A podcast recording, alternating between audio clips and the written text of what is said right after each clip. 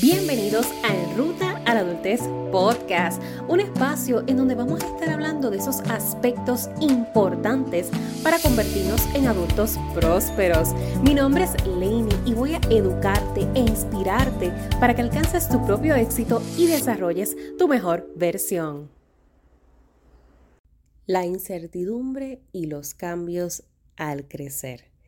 Este es el último episodio de esta serie durante esta semana, última semana del mes de abril 2023.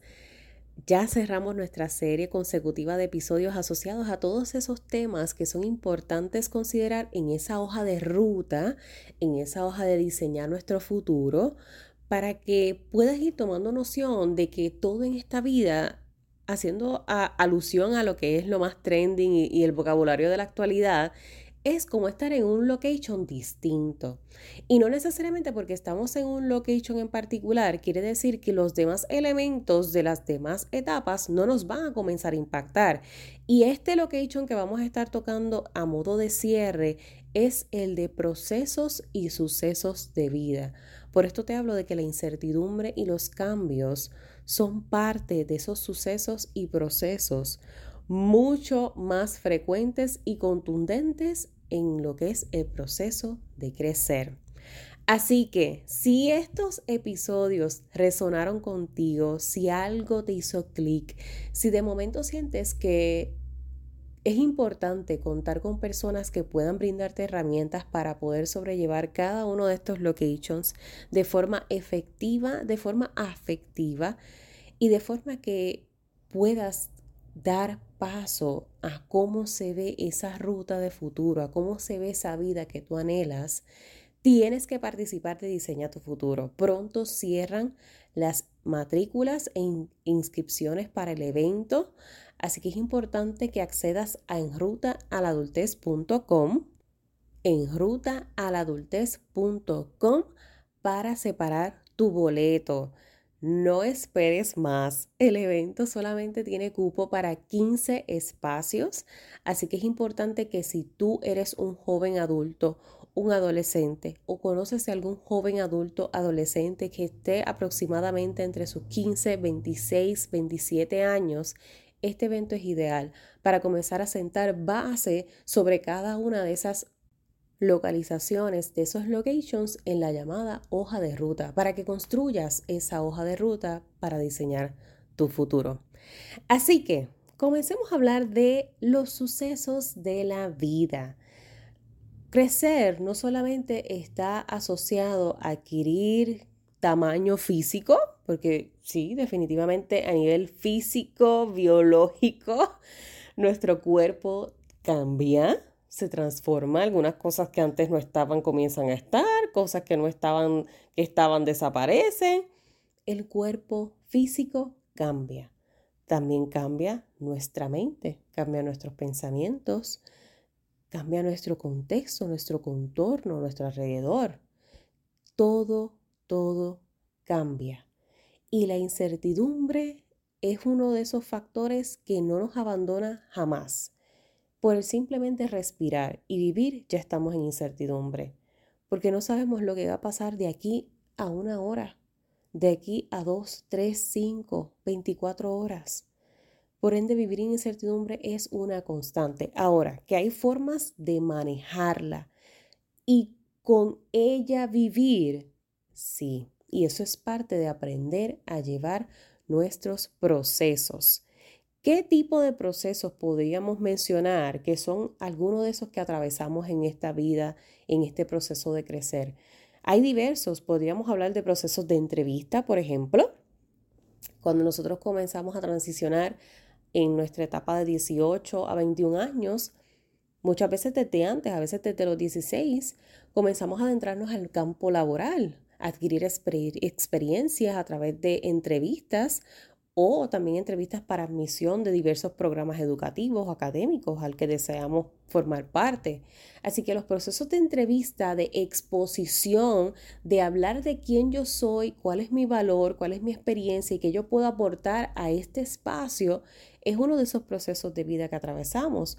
Otro de los procesos que atravesamos es el proceso de duelo desde que nacemos hasta que nos toca partir, en toda esa línea de vida, estamos en constante pérdida. Pérdidas de personas, pérdidas de materiales, pérdidas emocionales, pérdida, pérdida de todo, constantemente. Y la medida que perdemos también ganamos cosas.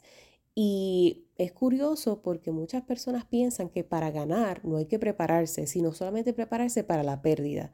Y créeme, también en el proceso de abundancia, de, de tener, hay que prepararse para poder tener. Por, por, más lógico que suene, como que, pero es que, como que hay que prepararse para, para tener, si eso es lo que todos quieren. Un ejemplo que te puedo dar sobre esto es la era en la que vivimos, la era informática, la era digital, la era de la accesibilidad. No porque tenemos en abundancia información, quiere decir que contamos con la formación correspondiente para manejarlo. Y aquí es donde hay cierta discrepancia con la vida actual y posiblemente vemos muchas de las repercusiones que ha tenido en nuestra vida, en la vida de familiares, en la vida de jóvenes. Porque, en efecto, no porque se tiene en abundancia se sabe manejar. Y yo creo que anteriormente también les he dado el ejemplo de no porque quiero y tenga mucho dinero, quiere decir que lo sepa manejar porque es un concepto que aplica en todos los aspectos. Y esto de, tener la información, pero no la formación, también va muy asociado a lo que es la preparación personal y profesional académica. Entonces, ¿qué yo hago con toda esta información si yo no la sé utilizar, si no la sé poner a mi favor? Esto lo que nos puede llevar es a conductas de riesgo. El yo tener de más, pero no saber qué hacer con todo lo que tengo, me lleva a accionar contraproducente. Así que por un momento piensa qué cosas tú tienes ahora de más o qué cosas tienes en abundancia, pero no porque las tengas sabes utilizarlas. Debe de haber algo. Piensa, considera. A lo mejor tienes algo que tienes de más y no sabes utilizarlo. Sin modo de decirnos adjetivos no correspondientes. Vamos a hablar desde la genuinidad de, ser honestos. Yo te puedo decir, yo, Lainey Porkin, que ahora mismo tiene mucho conocimiento sobre diversas temáticas por mis procesos de preparación. Ahora, no necesariamente porque tengo todos esos conocimientos, sé cómo utilizarlos.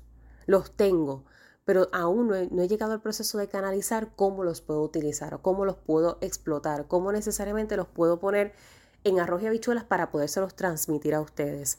Otro puede ser, digamos que las cremas para el tratamiento de mi cabello. Y esto sonará como un, también como líneas en serio.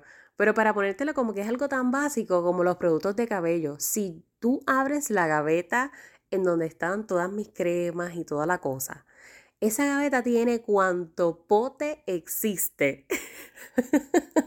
cuanto pote existe para el tratamiento del cabello rizado. Y no porque los tengo todos, porque es que cada vez que lo veo, tengo los que yo sé que me funcionan, porque yo, yo soy fiel al producto que ya yo he utilizado y me funciona y eso siempre los compro. Pero en ocasiones cuando veo, ah, mira, como que he visto esta muchacha que recomendó este producto, déjame intentarlo y lo adquiero. O quizás fui a la, cita de rutina del cabello y me recomendó este otro producto para qué sé yo qué, la hidratación de yo no sé qué. Ah, pues déjame tenerlo. Eh, a lo mejor fui a la tienda y de momento pues necesitaba y vi el producto y ah, pues déjame adquirirlo. Hasta que llegó a el punto que ya pues he entrado en un proceso de detox, pero llegaba un punto que tenía tanto y tanto pote que yo no sabía ni para qué lo utilizaba o cuál debía utilizar primero, cuál venía después. Y quien vio las repercusiones directas fue mi cabello, porque en efecto no, no era funcional. La mezcla de todo este químico no era funcional para mi pelo. Entonces, volvemos a lo mismo. No porque tenemos la abundancia en información quiere decir que la sabemos utilizar. haciendo alusión a, la era digital, a la era informática. Muchas personas, ¿cuántas personas? Otro ejemplo que podemos dar es la cantidad de personas que caen en estas llamadas de fraude, en, los scams, que para mucha gente es como que, diantre, sí, no, o sea, yo no puedo creer cómo todavía a estas alturas hay gente que cae en eso. Sí, sí, porque a la medida que una cosa aumenta, aumenta la otra. Es proporcional. Y obviamente el, quien se dedica a hacer este tipo de scams sabe por dónde es que va a tocar el botón de dolor de las personas para buscar el, la acción, la respuesta al estímulo. Si yo te digo, tienes tu cuenta bloqueada, vas a perder tu dinero, tienes que presionar aquí porque si no, lo vas a perder todo, estás tocando el botón de pánico de la persona. Automáticamente va a accionar conforme ese estímulo. Así que podríamos dar muchísimos ejemplos sobre lo que es esta área de, del manejo de la carencia y manejo de la abundancia. Y estos son procesos naturales de vida que debemos aprender a manejar. El rechazo. Mm. Uno, uno de mis temas favoritos, hablar del manejo del rechazo, porque quizás para la, las generaciones previas, nuestros padres, nuestros abuelos, el manejo del rechazo era canalizado de alguna manera y el comportamiento de afrontamiento que venía a ese estímulo, esa sensación de rechazo, de frustración, de tristeza, de decepción, de, sentirnos desvalorados, poco apreciados, quizás venía con alguna conducta de afrontamiento vinculada a, a autolesiones, autolastimarse o posiblemente consumo de alcohol consumo de drogas, escaparse del hogar por horas y no regresar hasta la noche, tarde, el observar pornografía por tiempo prolongado de forma obsesiva, eh, tener relaciones sexuales sin la debida protección, hay muchas formas, muchas conductas de riesgo a las que nos podemos adentrar para evadir emociones, evadir sentimientos, evadir procesos y sucesos de la vida. Y hoy día, sí, también muchas personas se alinean a algunos de estos comportamientos que te he mencionado como respuesta a, pero hay otros también que como tenemos acceso a otras herramientas, han dirigido esa respuesta a lo que es el consumo de redes sociales. Varios estudios demuestran, estudios médicos, psiquiátricos, demuestran que las redes sociales fueron creadas para crear adictos. Fueron diseñadas para generar esa misma sensación que provoca la droga, el alcohol, el cigarrillo, el sexo, la marihuana, la misma sensación que genera este tipo de sustancia en nuestro cerebro, la genera exactamente el consumo de redes sociales, el consumo de videojuegos, el consumo de pantalla, sea cual sea la, la programación. Por ende, esa es la verdadera preocupación que existe con todo esto que, es el mundo virtual, las redes sociales. Hoy día quizás se resuena, mucho TikTok vinculado a, a la juventud, pero anteriormente era Facebook con nuestros padres. ¿Y cuántos de nuestros padres, con la edad que tengan, que posiblemente eh, ronden entre los 45 a 65 años aproximadamente pueden tener nuestros padres de, la generación actual, nosotros jóvenes adultos, adolescentes.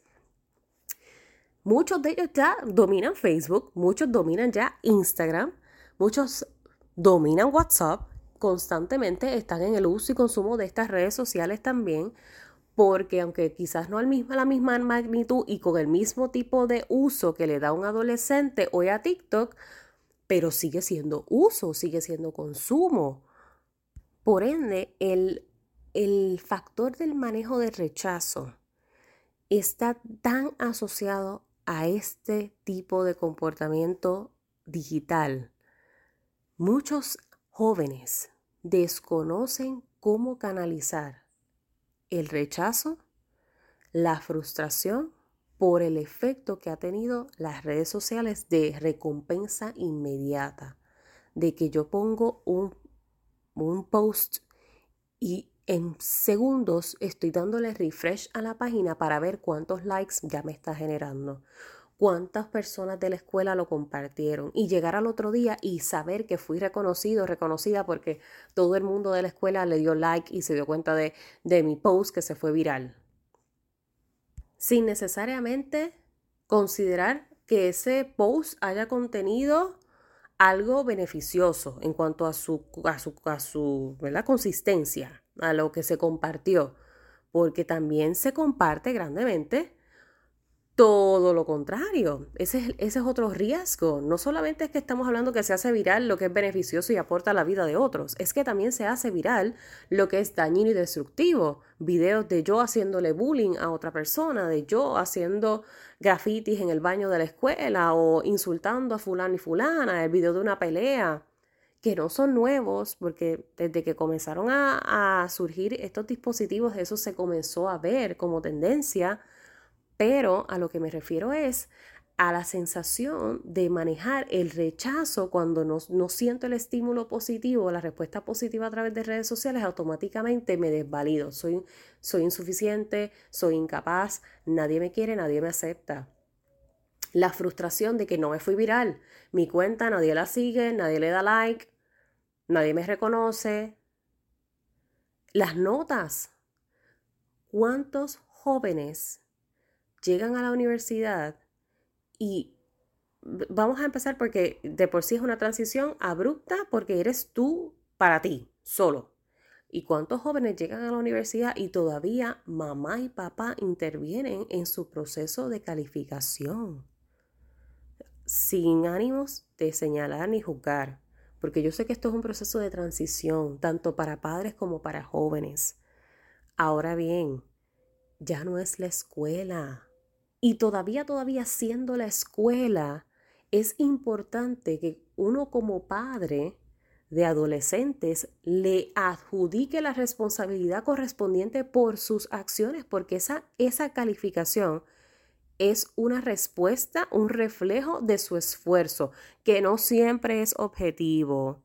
No somos, no somos un, o sea, no somos sinónimos de nuestras notas. El sistema de notas es un poquito, pues tú sabes, no voy a entrar en ese detalle, pero a lo que me refiero es a que dejes que tu adolescente, si eres mamá, papá de adolescente y me escuchas, permítele a tu adolescente tomar responsabilidad de las calificaciones que obtiene y que las aprenda a manejar desde las dos vertientes, el tenerlas muy por debajo de promedio y tenerlas muy alta promedio. Lo que, lo que te mencionaba ahorita, manejar nuestras carencias y nuestras abundancias.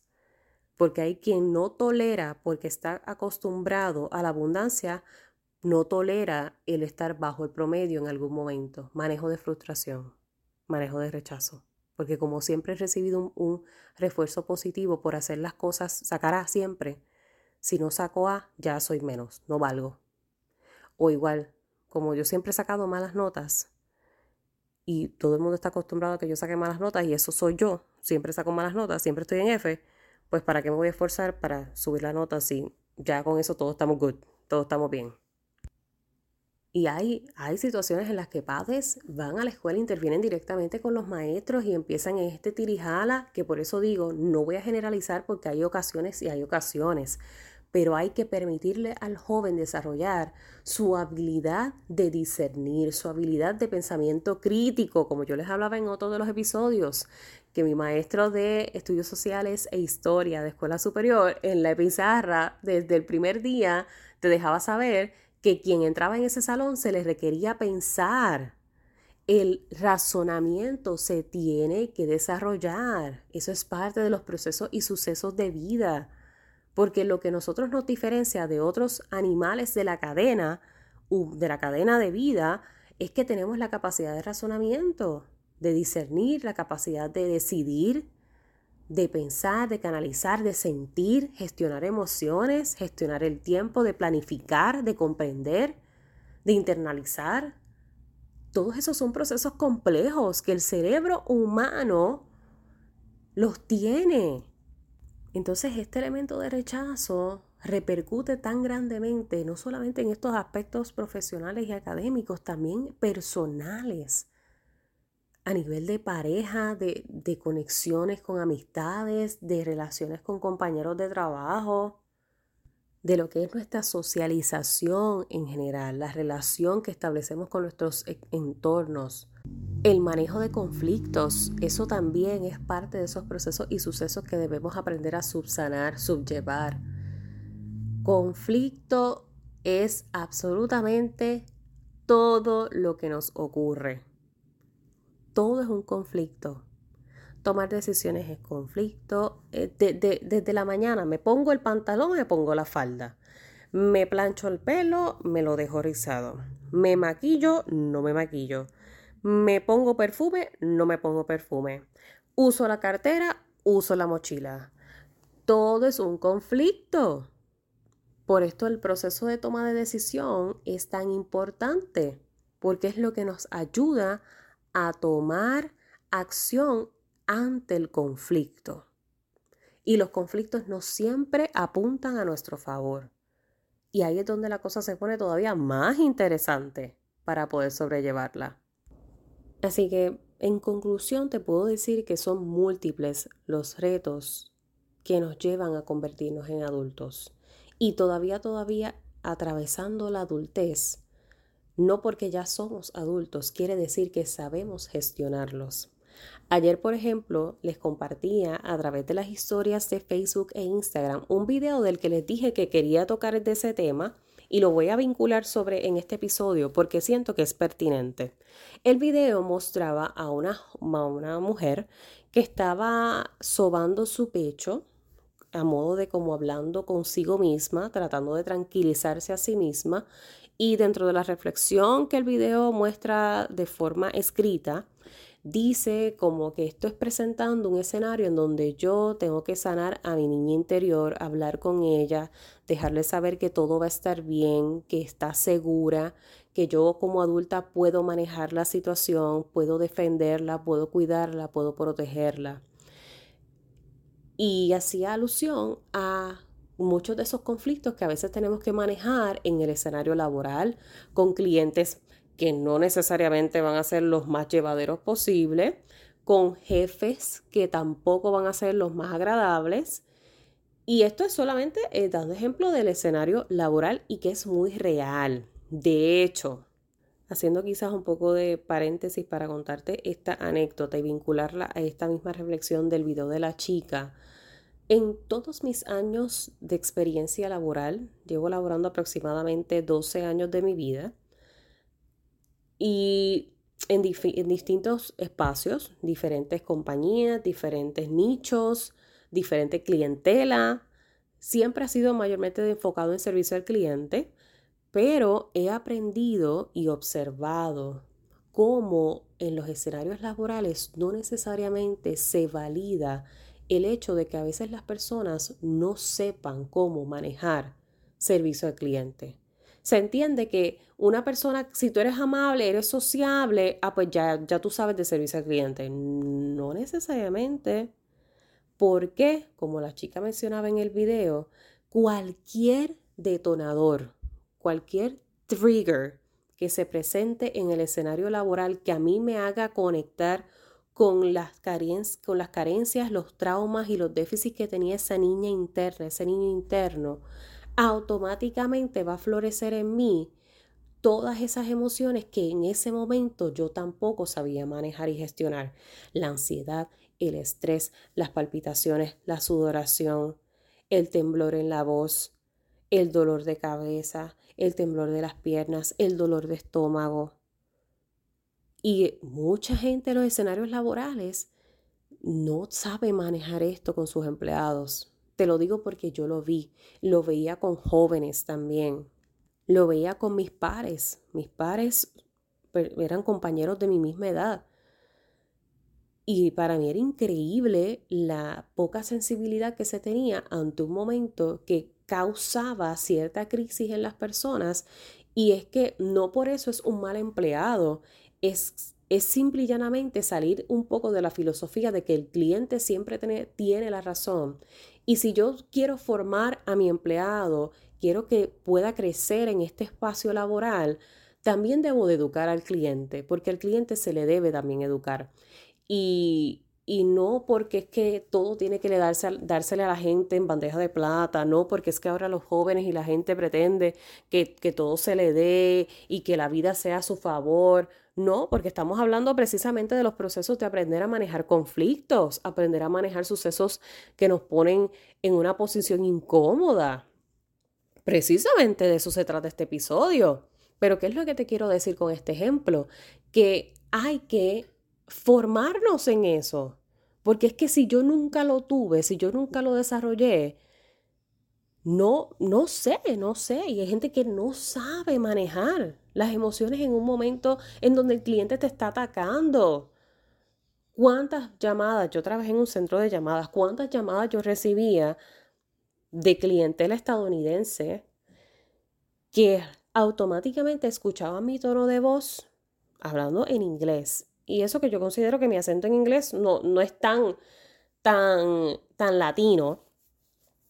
Pero con todo y todo, pues ellos entendían automáticamente de que yo era una nativa, porque así era que muchas veces decían, no quiero hablar con una nativa, no, yo no te entiendo cuando yo le estaba hablando en inglés. Yo no te entiendo, ponme con alguien que sepa hablar, eh, hablar inglés, por favor.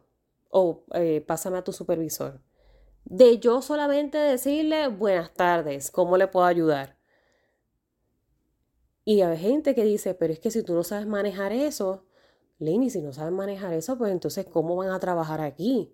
Pero es que ahí es donde entramos, en un proceso de formar a la gente, de brindarle herramientas para que puedan.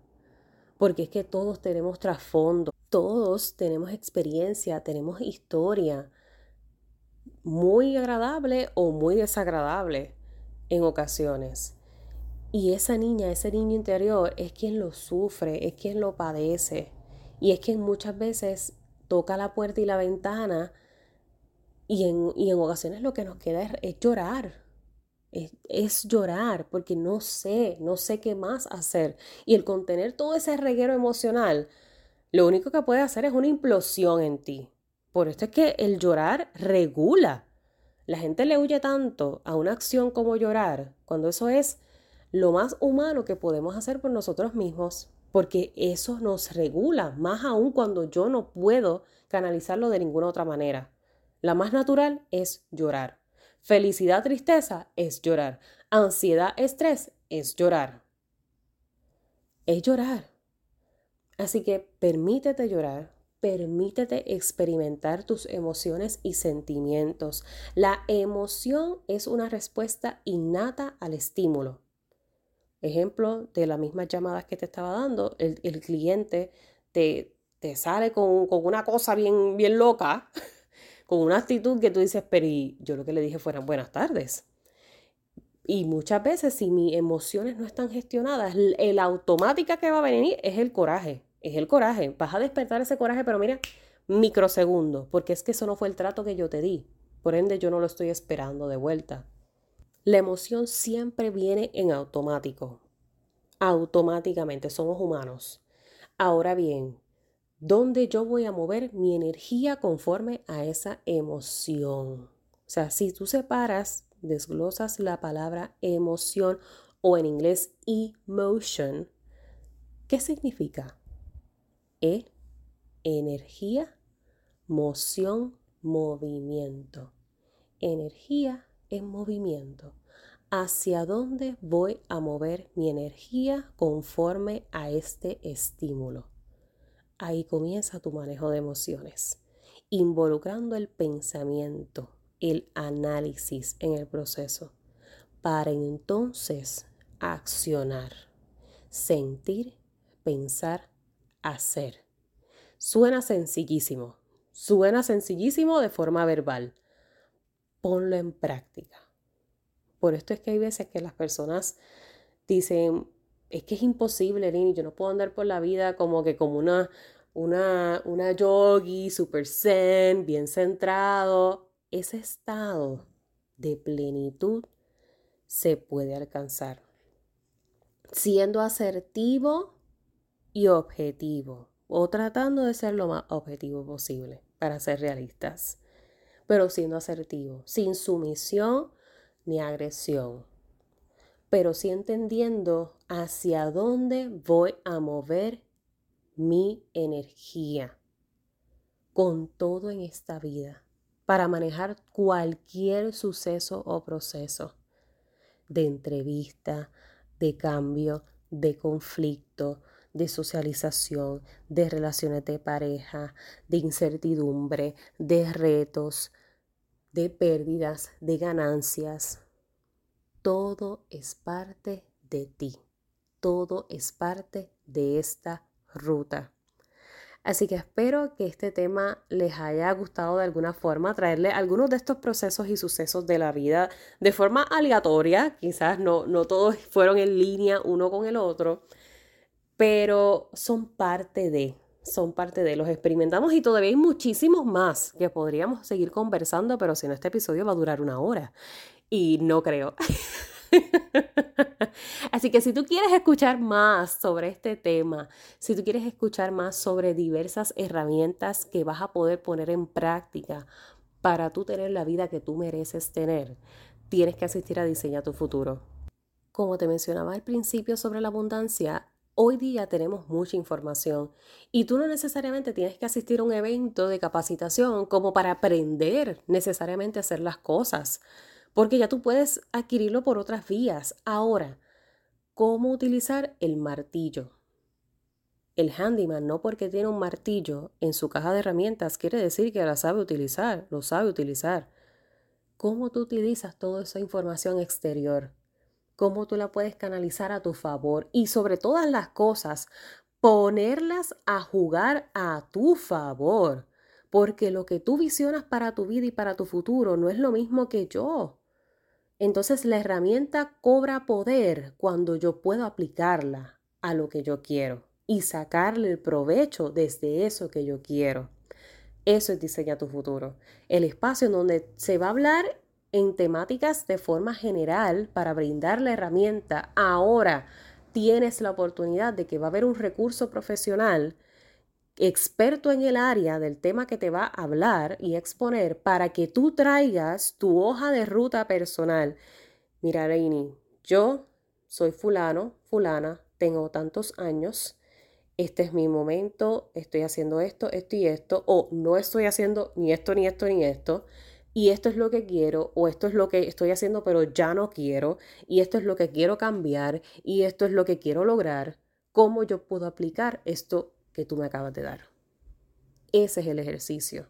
Que tú puedas conversar con cada uno de los recursos, que tú puedas llevar tus dudas, tus sugerencias, que aportes al espacio, porque los espacios donde somos más de un cerebro, compartiendo, enriquece, empodera la idea precisamente de aprender es que hayamos personas con pensamientos distintos, con perspectivas diferentes, diversas experiencias, porque una persona no lo puede vivir todo, no lo experimenta todo, ni por los más años de vida que tenga, no lo experimenta todo. Siempre hay algo que tú puedes aprender de otra a través de su experiencia.